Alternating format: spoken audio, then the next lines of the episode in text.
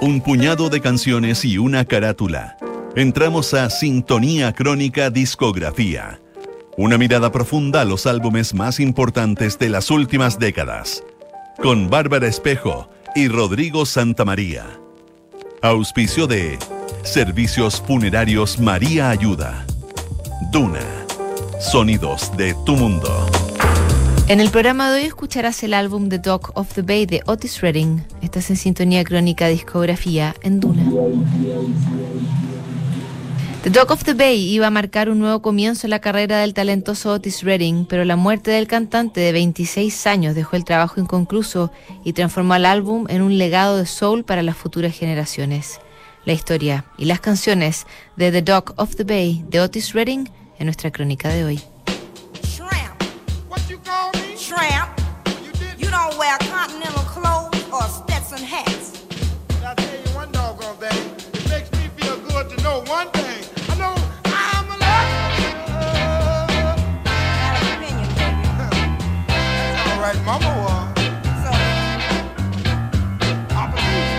En 1968, la presencia de Estados Unidos en Vietnam se intensificó más que nunca en el conflicto. A finales de enero, las fuerzas del Vietcong realizaban ataques sorpresas a los estadounidenses en el sur de Vietnam. Era el anticipo de uno de los periodos más duros de una guerra sin sentido. En febrero estallaron nuevas protestas por los derechos civiles en Carolina del Norte y del Sur y la Universidad de Wisconsin. La crisis llegaría a su punto más álgido con la muerte de Martin Luther King en abril y de Robert Kennedy en junio. Ese año salió editado The Dog of the Bay, el disco póstumo de Otis Redding.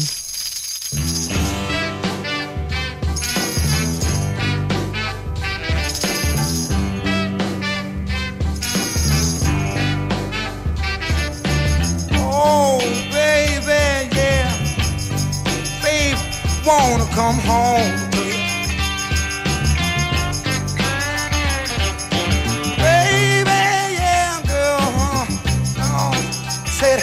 got to get home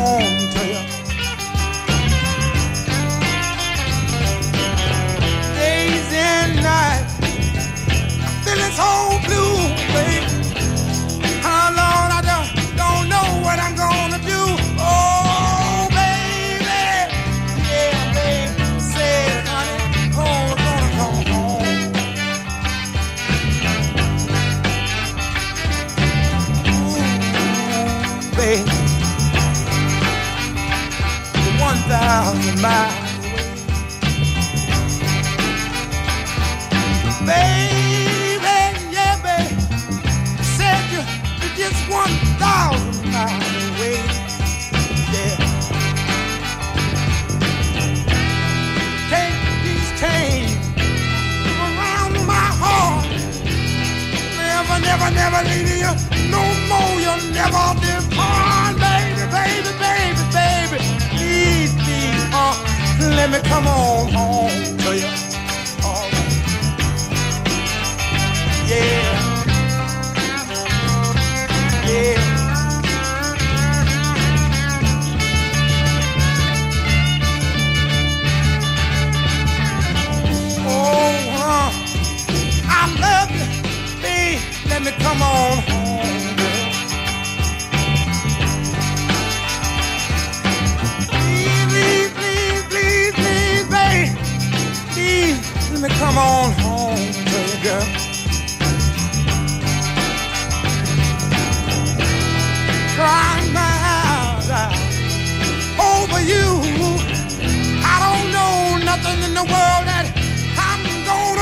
But I'm gonna come on, come on, come on.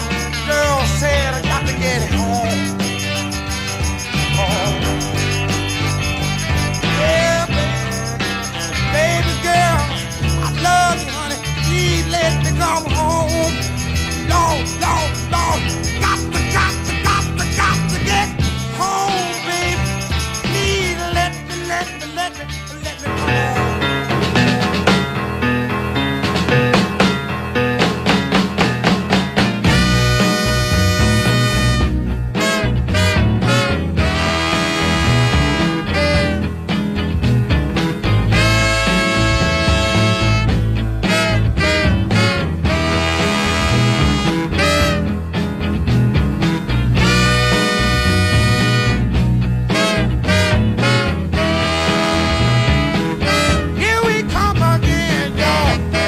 Señales eran bastante claras. 1967 iba a ser el año de Otis Redding.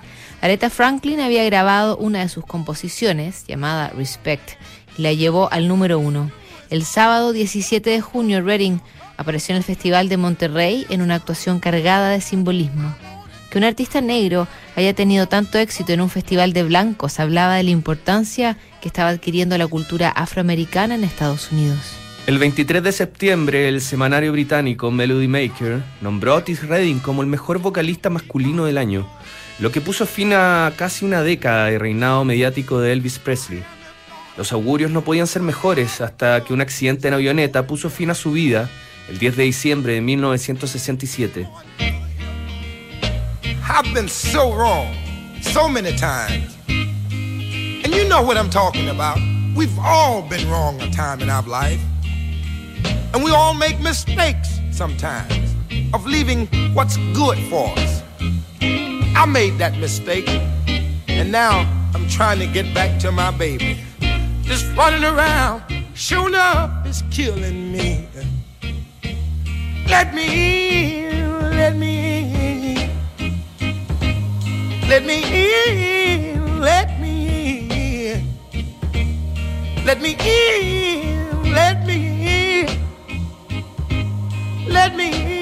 let me in, let me in, let me in, let me ease on in. Look into my eyes. Can't you see I got to come on in? I ain't lying and I ain't smiling it, baby. Open the door, or I'll bust in. Because this running around, sure enough, sure enough, it's killing me. Yes, it is. It's killing me, baby. I got to come on in. Let me in, baby. Please, let me in.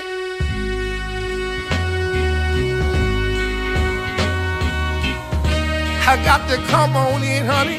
Open the door. Open the door.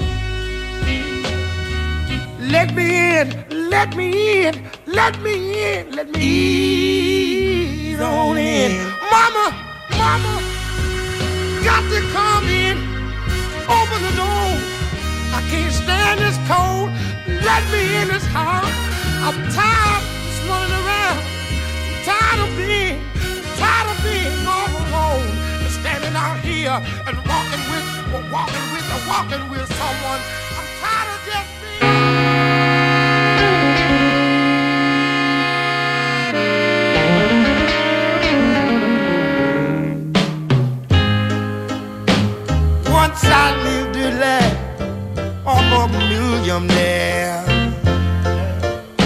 La muerte de Otis Redding sorprendió a todo el mundo y el sello Stax, su casa discográfica, quedó con material inédito en sus bodegas que procedió a publicar.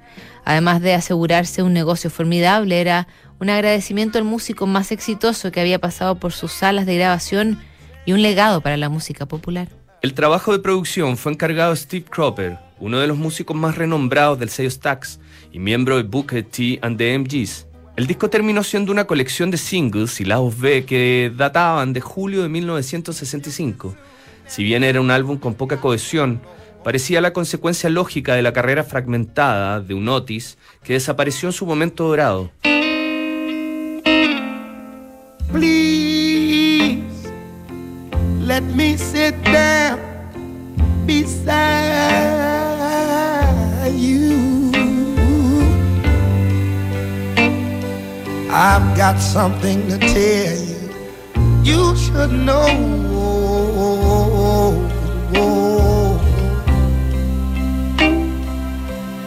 I just couldn't wait for not another day. I love you for more than words can ever say. Honey, living without you is so. Yeah.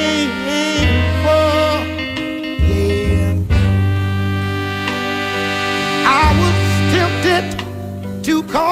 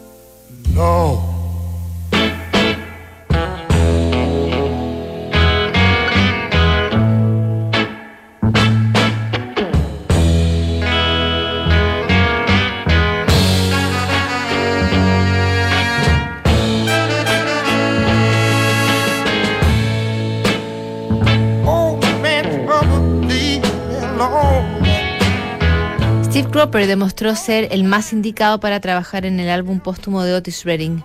Durante casi tres meses, Cropper funcionó como una suerte de arqueólogo que se encerró y seleccionó los temas que irían en el disco. También sacó a la luz una gran sorpresa, la canción que Otis había grabado el 7 de diciembre de 1967, tres días antes de morir. Nosotros habíamos escrito un montón de canciones juntos, por lo que Talk of the Bay no era diferente a ninguna otra. Él había estado tocando en el Fillmore de San Francisco y la historia que me contó era que había arrendado un bote y se había quedado durmiendo. Ahí fue donde obtuvo la idea de la canción. Nos sentamos, hicimos algunos cambios y finalmente yo terminé la letra. Palabras del productor Steve Cropper sobre uno de los clásicos inmortales de Otis Redding, Sitting on the Dock of the Bay.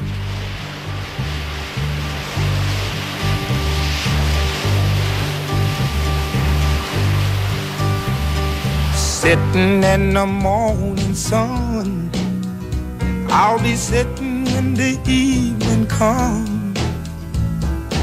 Watching the ships roll in. And then I'll watch them roll away again. Yeah.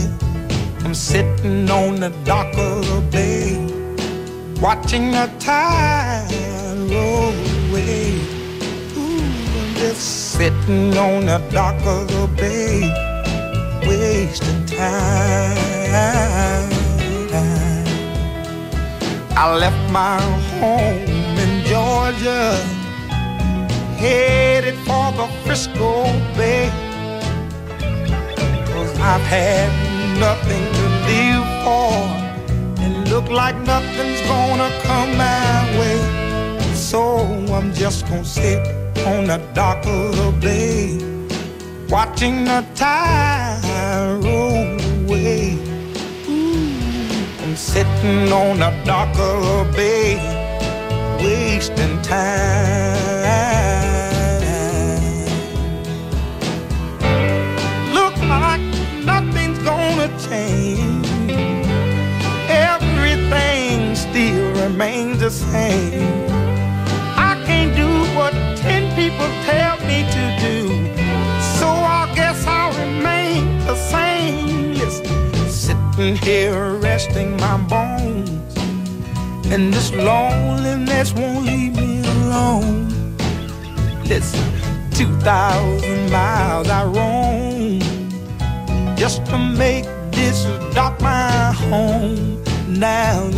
Gonna sit at the dock of a bay, watching the tide roll away. Ooh, I'm sitting on the dock of a bay, wasting time.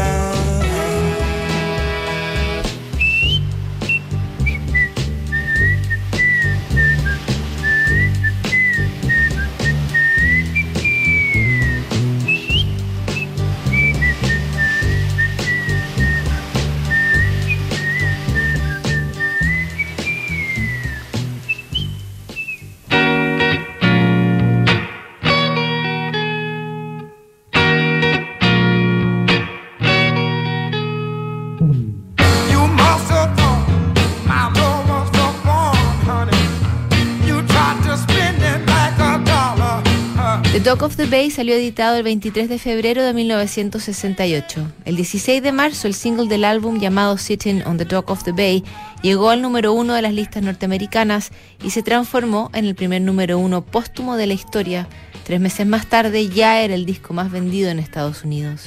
Si bien The Dock of the Bay debió haber sido un nuevo comienzo en la carrera de Otis Redding, terminó marcando su final.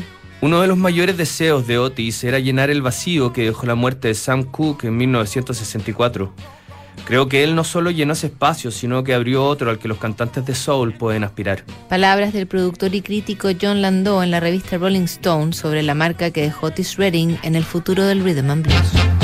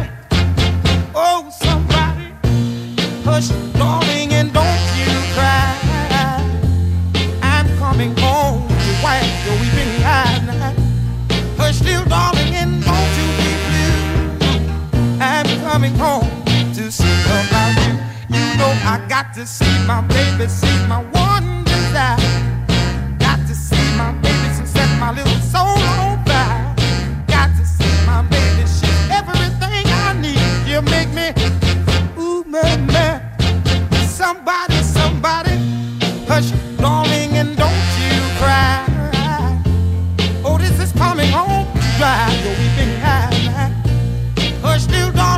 darling, you. I'm coming home to sing about you. You know I got to see my baby. She's my.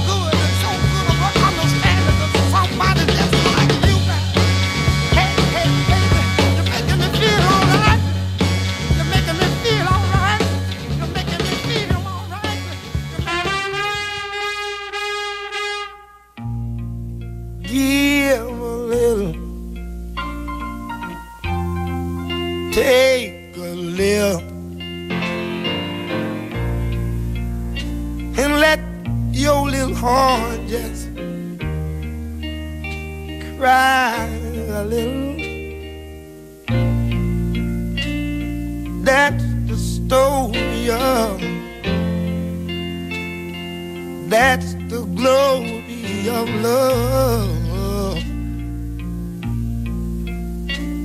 Y'all, I know what I'm talking about. Sigh a little, yeah. Cry just a little. And let that old wind just blow right on by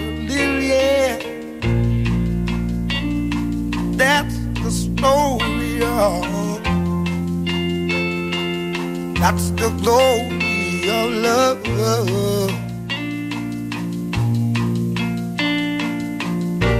I still know what I'm talking about, y'all. When this whole world get tired of us, we'll have each other and all it, y'all. When this whole world get through with us, we'll have each other's arms. Yeah, yeah.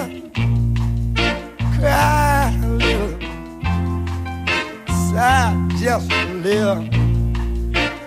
Let that old wind just uh, blow right by a little.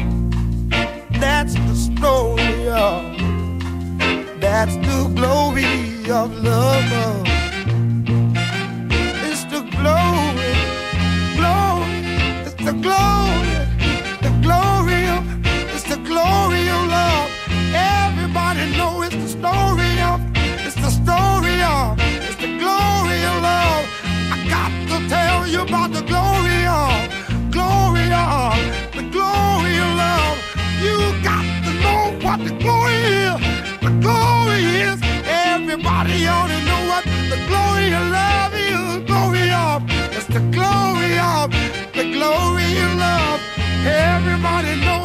Glory of. It's the glory of. Lord, how much I got to, got to, got to, the glory. It's the glory of.